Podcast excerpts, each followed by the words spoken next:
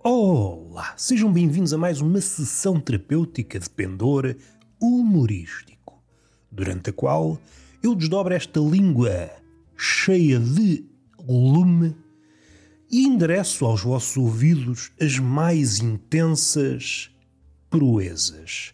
Proezas essas que foram levadas a cabo pelo coração, pelas tripas, pelo miolo ou então, nada disso, é apenas mais um capítulo desse grosso volume a que chamamos imaginação.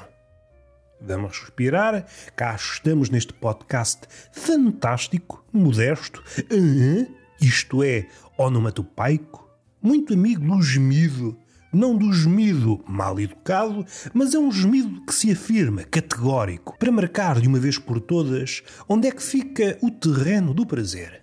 Mas não é por aí que nós queremos ir. O que é que me traz cá? Hoje, ao contrário das outras vezes, trago aqui uns tópicos, porque tenho apontado merdas e não consigo dar vazão às merdas. Podia, eventualmente, utilizar outro paleio, mais sofisticado, mas sinto que a síntese ficaria frouxa. De facto, aquilo que eu vou fazer é dar vazão a merdas que não fui capaz de dar vazão. Dar minutos à merda, que é como quem diz, dar palco à minha mediocridade. Senhor juiz, tenha pena de mim.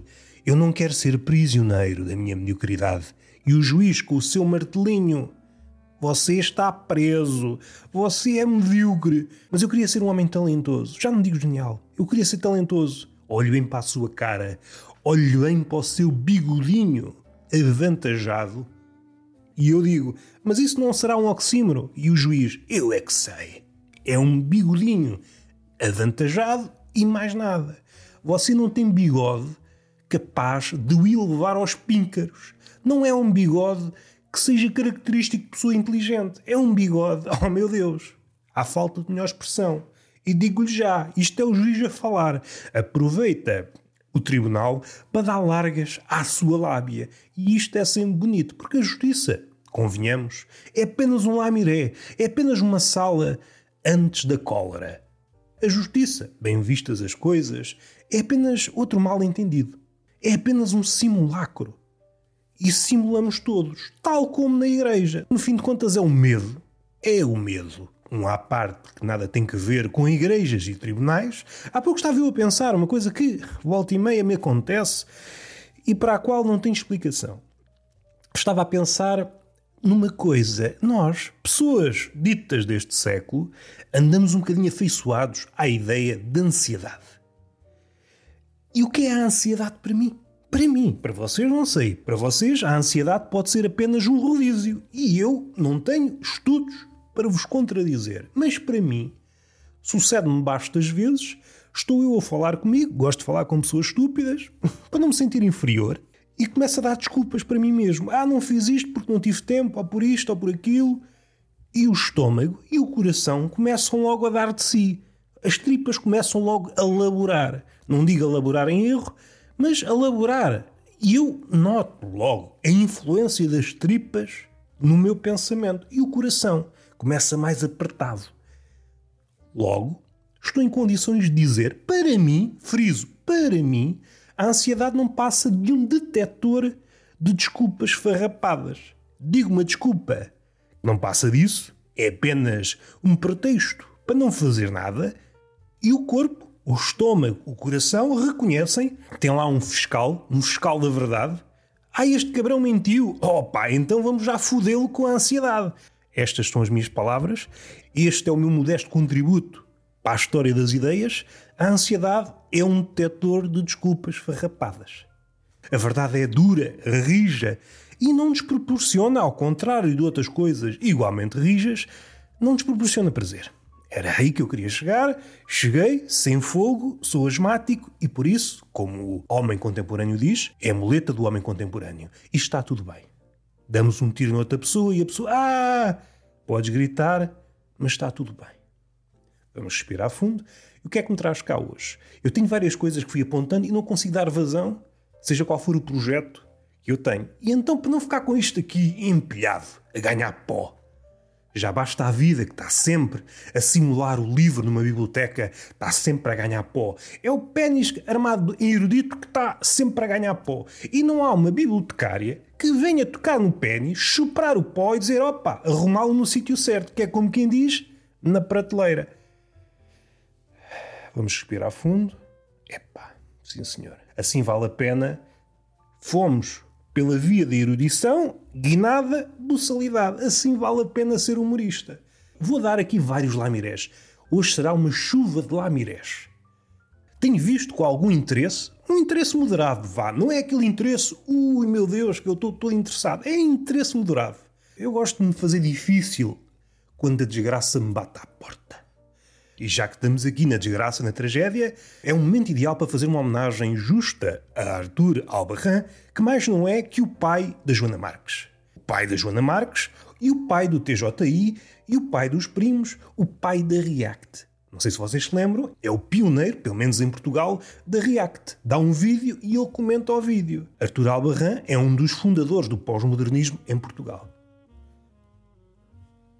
Vamos respirar fundo, isto é demasiada informação e agora atacamos o problema. Eu tenho visto vários desastres. Ainda bem que vivemos neste século onde há desastres a pontapé. Pessoas que são mortas, seja de que forma for, acontece-lhes qualquer desgraça. Não sabem o paradeiro dessa pessoa. Ou seja, nova, velha, mulher ou homem. Isto não depende da pessoa em si, do grupo em que essa pessoa se insere. O que me preocupa são as fotografias que acompanham a narrativa da desgraça. E é isso que me tira o sono. Uma pessoa não pode fugir à morte. A morte é maratonista, é etíope, está habituada a correr, e ainda mais para mim, que eu sou asmático, se ela vier atrás de mim, oh, sou caçado. Sou caçado, não tenho pulmão para fugir à morte. Ora, o que é que podemos trabalhar? As fotografias. Não será descabido tirar fotografias todos os anos, tendo isso em vista de hoje para amanhã somos assassinados e depois o que passa na televisão é uma foto de um gajo com a barba mal feita, tronco nu, com a praia da Galé como fundo, outra estamos num pátio de croques, outra estamos numa taberna a jogar matraquilhos. E não sei se é esta imagem que eu quero. Isto é adequado à minha pessoa. Eu frequento o Matraquilho, eu frequento a Praia da Galé, no Algarve. Sim, senhor. Eu quero outra imagem, porque depois há aqui um desnível. Pessoas que foram fotografadas, basta às vezes, têm um acervo que está à altura da sua morte. Eu não quero ser ridicularizado na hora da despedida. o Roberto Gamito foi assassinado desmembrado e agora passa um carrossel de imagens, uma narrativa. Estou a ser narrado pela voz do Hernani de Carvalho. E isto tudo acompanhado por fotografias. Ai meu Deus! Ai meu Deus! Até descredibiliza o assassínio. Este gajo morreu e nem tem fotografias como deve ser. Mais a mais nos dias que correm. Eu sou uma pessoa atípica a todos os níveis. E isto põe-me à parte. Eu tiro poucas fotografias. E as que tiro por norma, não têm como foco a minha pessoa. Eu não quero entrar nas fotografias, não sou assim tão narciso para que ache que o mundo gira toda à minha volta. Não sou. O narciso tem essa vantagem. Na hora da morte, se for assassinado, opa, tem um acervo. Nós podemos trabalhar. Tem uma morte bonita, que não envergonha ninguém se for passada na TV. Agora eu não, não tenho fotografias como deve ser, pá. Tenho fotografias mal tiradas, desfocadas, com roupas da feira. Isto não é uma morte digna. Será que o presumível assassino se comove se eu lhe disser isso? Meu amigo, não me des um tiro, que eu não tenho fotografias de jeito. Depois vou parar a TVI e é só fotografias que envergonham a minha família. Dá mais um ano para tirar fotos. Vivemos no mundo real. Como eu disse, não podemos fugir à morte, não podemos fugir ao tiro, não podemos fugir à navalhinha à navalhinha nervosa, às navalhadas na tripa. Pode acontecer um desaguisado, há uns papos verbais que passam para a navalhada e quando damos conta estamos no chão a estrabuchar. Devemos ser pessoas precavidas. Eu aconselho, aliás, eu acho que os fotógrafos deviam ter esse PEC, PEC assassinato, tirar um PEC de fotografias todos os anos. Se eu morrer, estas são as fotografias que eu adoraria ver na televisão, para acompanhar a minha morte. Esta é uma ideia. Vamos respirar fundo. Ainda no campo das fotografias, eu acho que a influencer típica inveja os tempos de Stalin. Calma, para absorverem esta setup, nomenclatura querida ao stand-up e à comédia, vamos lá ver uma coisa. No tempo do Stalin, esses tempos áureos do comunismo posto no papel, no tempo do Sr. Stalin, havia uma coisa bonita, além da ditadura. Hoje não estamos aqui para elogiar a ditadura. A coisa bonita é que havia poucas fotografias. Essa era a coisa bonita. Aliás, é uma coisa que eu invejo nos tempos de Stalin. A influencer inveja mais do que eu. Porque eu sou muito antigo, sou quase desses tempos. Mas vamos para as influencers. No tempo do Stalin, quando ele queria liquidar uma pessoa, queria que essa pessoa desaparecesse da face da terra, isso fazia-se numa tarde. Apresentava-se-lhe uma bala na cabeça, a pessoa solícita tombava e morria, e apagava-se essa pessoa das fotografias. Se aparecesse eventualmente ao lado de Stalin, contratava-se um retocador e ficava esse vazio. Ficava. Isso é bonito. É bonito e menos trabalhoso.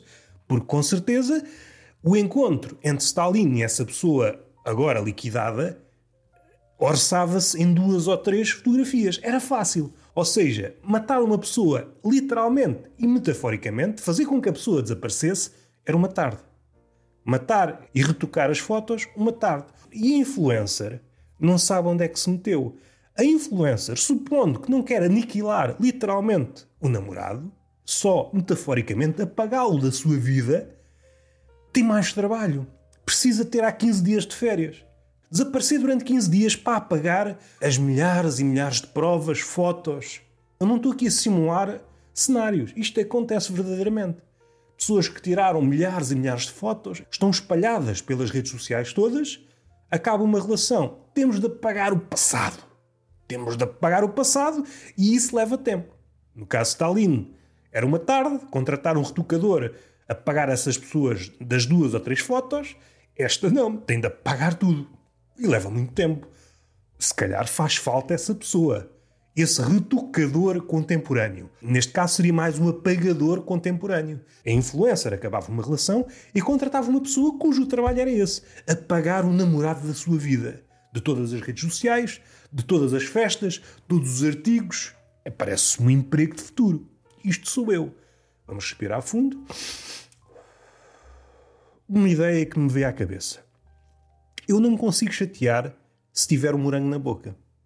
É impossível. Há pouco estava no Twitter a ver um tweet. Opa, nem sei. Nem sei caracterizar o tweet. Seria parvo. Provavelmente peca por escasso.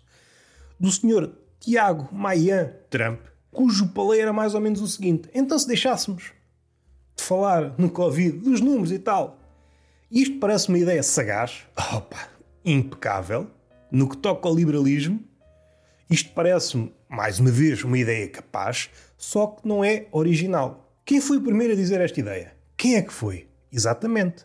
Punham para trás na box, eu disse Tiago Mayan Trump. Exato, o senhor Trump foi o primeiro a pôr esta solução na mesa. E toda a gente o chamou estúpido. Se deixarmos de falar na Covid, a Covid desaparece. E toda a gente, é pá, este é burro, pá. E agora, volta e meia, aparece um político Aparece o político a dizer a mesma coisa. Opa, então quer dizer que nós andamos enganados este tempo todo. O Sr. Trump é um gênio político desprezado pelos seus contemporâneos. Ou, hipótese também não descartável, o Tiago Maia é, peço desculpa pelo eufemismo, um burro do caralho. Mais uma vez, chegamos à conclusão que este século só tem medo é da palavra. As coisas podem acontecer. O pior que pode acontecer ao mundo não é a coisa em si, o acontecimento. É falarmos sobre a coisa. Tragédia? Impecável. Falar sobre a tragédia. Opa, temos de parar o mundo. Então agora este gajo falou da tragédia. Oh, caralho. Até o humorista agora falou da tragédia. Foda-se. Não deixavam morrer as pessoas. Não deixavam as pessoas serem violadas à vontade. E agora fazem piadas. Ai, o caralho, pá.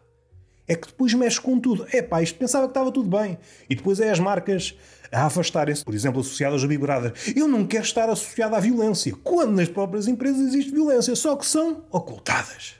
Isto é o samba da hipocrisia que tanto me agrada e que tanto me faz encher o papo de alegria. Vamos respirar, Estava a comer uma feijoada e a pensar em Pitágoras. Não me parece uma história assim digna de figurar num podcast. Mas eu tenho uma mente retorcida. Eu comecei a rir. E vocês, ah, isso não tem graça nenhuma. Tem graça, tem. Tenham calma, aguentem uns cavalos. Deem feno aos vossos amigos. Deem uma palmada no cu na vossa amiga, se assim ela quiser, se houver consentimento ou necessidade disso, porque nós temos necessidade de calor humano, independentemente da sua origem. Preciso de calor humano, mas queres via chapada ou queres via palavras? Ah, quero via chapada porque não tenho tempo para conversar. Vamos respirar fundo. E qual é a ligação entre feijoada, Pitágoras e o riso que surgiu à tona da minha boquinha, à tona dos meus lábios carnudos? No fim de contas, sou uma Angelina Jolie pintelhuda. pintelhuda porquê? Porque tem orelhas pintelhudas, faz referência a um episódio lá atrás. Deixem-me absorver esta frase. Angelina Jolie pintelhuda. Provavelmente foi essa imagem que afastou Brad Pitt. Um dia olhou para mim, olha, este gajo é a Angelina Jolie pintelhuda. E depois nunca mais consegui olhar para a Angelina Jolie da mesma forma. Vamos voltar a Pitágoras. Há uma história, ou reza a lenda, não sei se tem fundamento ou não, mas isso não nos interessa. Estamos neste podcast é para galhofar. Ele tinha uma certa aversão às leguminosas. Espero não estar a enganar, leguminosas, contamos favas, feijões e coisas assim desse género. E eu estar a pensar em Pitágoras, quando estou a comer uma feijoada, espante-se, tem feijões, é uma ofensa. É uma ofensa. E o facto de eu estar a pensar assim é muito engraçado. Tanta coisa para pensar. Estou a comer uma feijoada. O que é que me vem à cabeça? Pitágoras. E a sua aversão ao feijão. Aliás, vamos esticar a história. Reza a lenda que ele morreu por isso mesmo. Por essa aversão ao feijão. Estava a ser perseguido e, ou passava por um campo de feijão, ou algo assim, mas ele tinha tanta aversão ao feijão que não se dignou a passar por ele. Eu não vou passar por aí. E foi capturado. Não sei se vive, se morto mas esta é a história de Pitágoras. E eu distanciei-me, às tantas estava a ver um Roberto a comer feijoada e a pensar: sim, senhor, está aqui um bonito serviço. O mundo a descambar e este gajo a fazer piadas com feijoada, Pitágoras e o raio que o parta. Não era dar-lhe uma chapada. E eu ainda tentei. Mas este desdobramento de pensamento é inábil em dar chapadas. Tudo muito bonito para a arte, comédias. Ah, estou a ver de fora. Sim, estás a ver de fora. Eu quero é dar uma chapada de fora. E isso é que era bonito. Mas enfim, vamos respirar fundo. São coisas que eu trago aqui com alguma. Não é tristeza, é o que é. Vamos para outro tema. Vamos, eu é comando. Este é apenas um lamirezinho. Os habituês do podcast sabem, ou deviam saber, não me digam que não sabem, senão arma puta eu armo a puta e o bordel a seguir, porque eu gosto é de trabalhar, gosto é de estar a arma à merda. Não, estou a armar a puta, armo o bordel e fico por aí. Não quero armar a merda, fico por estas duas. Estava inclinado para a regra dos três, tu não estava bem a armar a puta e a armar o bordel, porque é que eu tinha que armar a merda? E qual é a escala das coisas? O que é que é pior, armar a puta ou armar a merda? Eu acho que armar a puta porque é mais ambíguo. Armar a puta pode ser uma coisa boa, mas também pode ser uma coisa má. Armar merda normalmente não tem uma conotação positiva. Não tem. Recuemos. Eu, como amigo do rigor, acho que devia haver uma hierarquia para guarda-chuva. Ou melhor, o guarda-chuva é aquele que nos guarda da chuva. Uma chuva propriamente dita. Mas aquele que há muito é um guarda-pingas. Consegue proteger-nos de meia dúzia de pingas. Se o chuvisco passa a chuva, já não nos protege. Aquilo não é nada, aquilo já não nos protege nada. E já que estamos aqui, guarda-pingas, guarda-chuva e depois um guarda-tempestades. Quando é uma coisa mesmo rija. Porque o guarda-chuva aí também já não nos protege. Esfrangalha-se todo. É outro contributo que eu tenho para a humanidade. Faz favor classificar aqueles guarda-chuvas todos franzinos, que não aguentam nada, de guarda-pingas. Eu saí à rua com guarda-pingas guarda-chuva, sim senhor, aquele que fica no meio, e uma coisa mais rija, mais possante, mais adequada às necessidades de tempos macacos, um guarda-tempestades. Vamos respirar fundo. Esta foi colhida num dia que fui jantar fora. Se isto faz sentido, não faz, mas eu achei graça. Como vocês sabem, num restaurante familiar, Há fregueses habituais, fregueses que vão lá todos os dias se for preciso. E toda a gente se conhece pelo nome. E então ouço da cozinha duas vitelas para o senhor Leitão. De facto, eram dois pratos de vitela e de facto o apelido do senhor era Leitão. Frase irrepreensível, mas como eu tenho uma mente pequenita, é pá, rimo logo. Então é duas vitelas para o senhor Leitão. E aqui espicaçou-me a cabeça em duas direções. Então o senhor Leitão merece senhor, merece este tratamento, e a vitela não merece. Não seria melhor duas senhoras vitelas para o senhor Leitão? Então agora há simetrias no tratamento? Não era mais bonito? E onde é que anda a senhora Bácora para deixar que o senhor Leitão coma duas vitelas? Quer dizer que o senhor Leitão já se fartou das porcas, agora vai às vitelas. Humor boçal, mas senti que havia necessidade. O que importa a reter é a frase: duas vitelas para o senhor Leitão. Estou cheio de temas. Isto é para esvaziar, para não ficar nada. Eu acho que o chato é subestimado. Eu acho que o chato é das figuras mais importantes da humanidade. O chato torna tudo mais entusiasmante. Estão a conversar com um chato e de repente um jogo de sueca, um jogo de petanca, torna-se a coisa mais interessante do mundo. Mais chatos, por favor. O chato valoriza o mundo à sua volta. A coisa não é chata por si. A coisa só não é interessante porque não tem um chato à vossa volta. O chato consome-vos, tira-vos energia e vocês precisam desviar o olhar. E qualquer coisa que o vosso olhar alcance torna-se interessante. Esta é a magia do chato. Um elogio ao chato, sinto que faltava. Vamos aqui para expressões, coisas que eu ouvi, frases ou construções frásicas que são características do Baixo Alentejo. Não sei se são características, mas nunca as ouvi no outro lado. Dois velhotes estavam a falar de azeite e azeitona e sai-se com esta. Sai de lá azeite que é uma coisa parva. Continuando com a azeitona que é um disparate. Esta construção frásica de que é uma coisa parva, que é um disparate, que quer dizer abundante como tudo, a pontapé, só vi no Baixo Alentejo. A azeitona que é um disparate. É como vocês chegarem a um bar de Albufeira no verão, no pico de agosto, e vocês, perdigueiros treinados para farejar cona, sirem-se com essa. Há cona que é um disparate. Não é um disparate ser absurdo. É pá, está aqui conas absurdas. Eu queria conas concretas, isto é um absurdo, e eu não tenho estudos no existencialismo, não estudei Kafka, não estudei Camus, para perceber o absurdo da cona. Logo vou para casa. Não é isso. É cona a dar com um pau. Também uma frase engraçada. Une dois extremos. Cona a dar com um pau. E o pau queria dar na cona. Enfim, só um humor buçal. Há uns minutos falei de Kafka e de Camus e agora cona a dar com um pau. Pau a dar na cona. Isto é o quê? Isto é o quê? Não é nada. Não é nada. Mas gosto muito desta construção frásica. Raramente a uso porque teria de explicar de cada vez que eu uso. A azeitona que é um disparate. Por exemplo, nos dias que correm, quem é mais trator do humor podia dizer há humoristas fracos que é um disparate.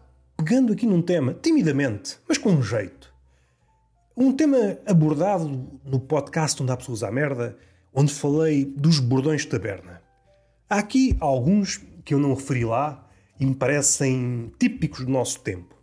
Alguém acabar as frases, os raciocínios com interesses políticos. Ninguém quis saber disto ou daquilo. Porquê? Eu digo-lhe porquê interesses políticos. E aquele homem que está aí aos caídos, a mulher não quis saber dele, porquê? Interesses políticos. Acabar todos os raciocínios com esta muleta. São interesses políticos. Porquê é que não chove? Oh pá, eu digo-lhe já, são interesses políticos. Então porquê é que o café vem frio? Será o tipo que não sabe tirar cafés? Será que isto anda tudo maluco? Não, eu digo-lhe já, meu amigo. Eu explico-lhe. São interesses políticos. Isto é bonito. Vamos respirar fundo. Uf. Outra frase, não de taberna. É uma frase tipicamente portuguesa, não sei se se encontra paralelismo noutra língua. O moço ainda é mais coisa do que o pai. Vou repetir: o moço ainda é mais coisa do que o pai. Apesar da frase não dizer nada, tem lá tudo. o moço é como? É coisa e o pai? Oh, também era. Fui buscar isso ao pai. É todo coisa. Outra. Há uma aldeia no Baixo Alentejo, aldeia do Cano. Para mim, e já fiz esta piada para as pessoas. Compreendem as referências, gostam muito. vamos ser sinceros, três ou quatro amigos imaginários. Que eu tenho imaginação para isso. Eu consigo criar três ou quatro amigos imaginários. A aldeia do Cano é a terra natal do Super Mario. Vamos fazer de conta que isto não aconteceu. Eu envergonho-me. Agora, depois dito, percebo, hum, se calhar evitava. Evitava. Aqui uma distinção que eu ouvi e parece-me certeira. Aqueles sociólogos de taberna. Meu amigo, isto há dois tipos de pessoas há a malta torta e há a malta direita. E eu, opa, sim senhor. Andam os sociólogos, os filósofos e o raio que parta a tentar dividir as pessoas. E como isso é problemático nos dias de hoje, e chega-me este bêbado, e chega-me este bêbado sazonal e diz: só há dois tipos de pessoa. Há a malta torta e a malta direita. Eu, sim senhor, assino-me este autógrafo. Então, mas isto são as suas cuecas. Meu amigo, deixe de preciosismo, estamos numa taberna. Outro bordão de taberna é não há fiscalização, não há nada. Estás a falar de um tema político? Não há fiscalização, não há nada.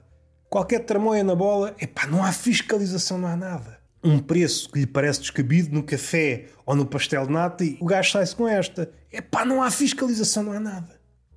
E isto é bonito. Às tantas prolonga-se. É característico dos bordões. Partem de um sítio que sim senhor e depois resvalam no disparate. Então gastaste tudo nas putas? É pá, não há fiscalização, não há nada. Isto já não se adequa. Já não se adequa. Fez-me recordar aquela história aqui da minha zona que um velho foi encontrado morto num bordel aos 80 e tal anos. E para mim é um herói. Para mim é um herói porque estava em casa a fazer o quê? À espera da morte? Não. Eu vou passar os últimos minutos a farejar uma cenesga. Podia já não ter a idade e as condições para a prática do coito. Mas estava ali, a farejar. Não estou melhor aqui do que estar em casa a ver o preço certo ou a ver um programa da tarde. Opa, muito melhor. E além disso, dá trabalho às pessoas. E para acabar, não com um bordão de taberna, mas com uma descrição que me parece acertada. A poesia anda por aí, à espera que alguém a encontre. Numa conversa, da qual fui espectador, estavam a falar de um senhor Rogério. Até o senhor Rogério, não tenho visto por aí. E a pessoa responde: se esperarem mais um pouco, ele passa por aí às seis, com uma enxada às costas. O senhor Rogério, 60, 70 anos, já não sei precisar, tinha este ritual. Ia para a sua horta e às seis passava sempre por ali com uma enxada às costas. Isto é poesia. É o que? Ah, é não é poesia mesmo. E para acabar, toco num tema que me é caro, que me atinge no meu âmago, que é uma amiga vir com esta. Roberto, tu não estás a ser sincero comigo. Por que dizes isso, cara amiga não ficcionada? Porque tu dizes cada vez menos caralho. Estás enganada. Estás enganada. Então tu estás a fazer essa ligação. A minha espontaneidade, o meu lado genuíno, está dependente do número de vezes que eu digo caralho? É isso que estás a dizer? Sim. Porque tu antes dizias muito mais vezes caralho. Mas não foste tu, cara amiga, que me repreendeste pelo uso exagerado do caralho. Tu não és um humorista do Norte, disse-me a amiga. E então fui recuando no uso do caralho. Salve seja, salve seja. Olha o sorriso maroto, pronto, já denunciei esta merda toda. Estava a tentar criar aqui um raciocínio, mas esquecendo o sorriso e o riso, a nossa relação não pode ser medida pelo número de caralhos que eu uso nas conversas. Tu com as outras pessoas usas mais caralho do que comigo. E agora apercebo-me, soa tudo abissal. Parece uma forma de fugir àquilo que realmente está sob estas camadas. não sei, é a pergunta que eu lanço. Isto agora soa tudo buçal. É prosa de cama. Mas não, isto é mesmo real. Alguém que me disse isto. O que é que se passa entre nós? Sinto mais frio. Ou seja, o caralho é uma espécie de barómetro da relação. Pelo menos desta relação. Usar muito caralho Relação estável, recomendável. Pouco caralho, é sinal que eu não confio na pessoa. Será que isto pode ser extrapolado para todas as relações? Muito caralho, relação saudável, pouco caralho, relação nas últimas? Deixe no ar, deixe no ar, mas com respeito. E está feito. Beijinho na boca, palmada pedagógica numa das nádegas e até à próxima.